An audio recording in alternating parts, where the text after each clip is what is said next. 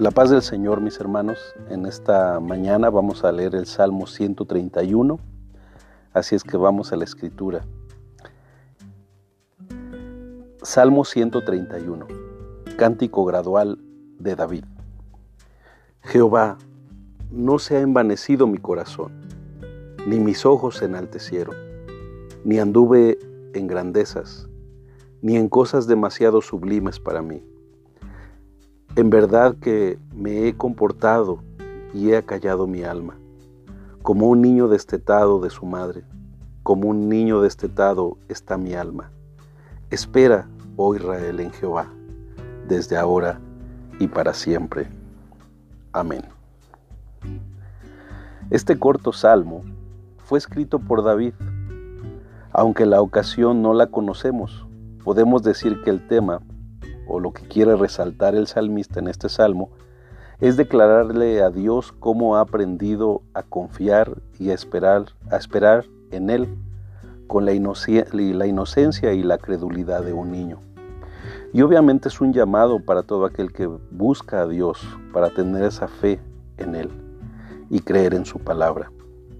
Pero, ¿cómo se llega a creer y a confiar en Dios de esa manera? Como un niño. La misma vida de David nos da la respuesta. Él no era un hombre perfecto. Por el contrario, la Biblia registra varios de los pecados que cometió y las terribles consecuencias que tuvo que vivir como resultado del pecado. Pero lo único que lleva a un ser humano a la madurez es hacerse responsable de esos pecados. Estoy convencido por la palabra de Dios que el día que esto pase, seremos más maduros y comenzaremos a tener la fe y dependencia de Dios como un niño. Pero como dice el Salmo, como un niño destetado, es decir, ya puede tener cierta independencia, pero aún vive bajo el cuidado, protección y cobijo de los padres. A pesar de ser tres versículos, podemos dividirlo en dos puntos. El primero, los versículos 1 y 2, son un testimonio personal, tan breve pero en verdad hablan mucho del grado de madurez que ha alcanzado el salmista. El segundo punto, el versículo 3, es una exhortación a que todo el pueblo viva confiado y esperando en Dios.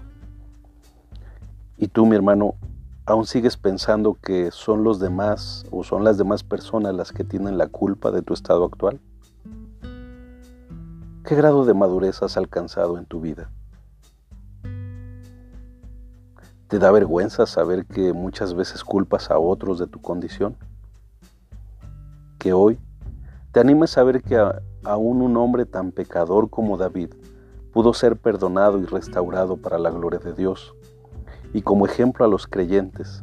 Y no esperes vivir terribles consecuencias de tus malas decisiones, pues ya es suficiente con los que aparecen en la Biblia como advertencia para que nosotros no sigamos ese camino sino que busquemos la sabiduría y madurez que solo Dios puede dar. Oremos. Señor, gracias por tu palabra, que nos advierte, que nos anima y como este salmo nos confronta también a madurar para así poder depender de ti como niños pequeños. Gracias Señor. Amén. Que tengan un excelente día mis hermanos, hombres de integridad. Bendiciones.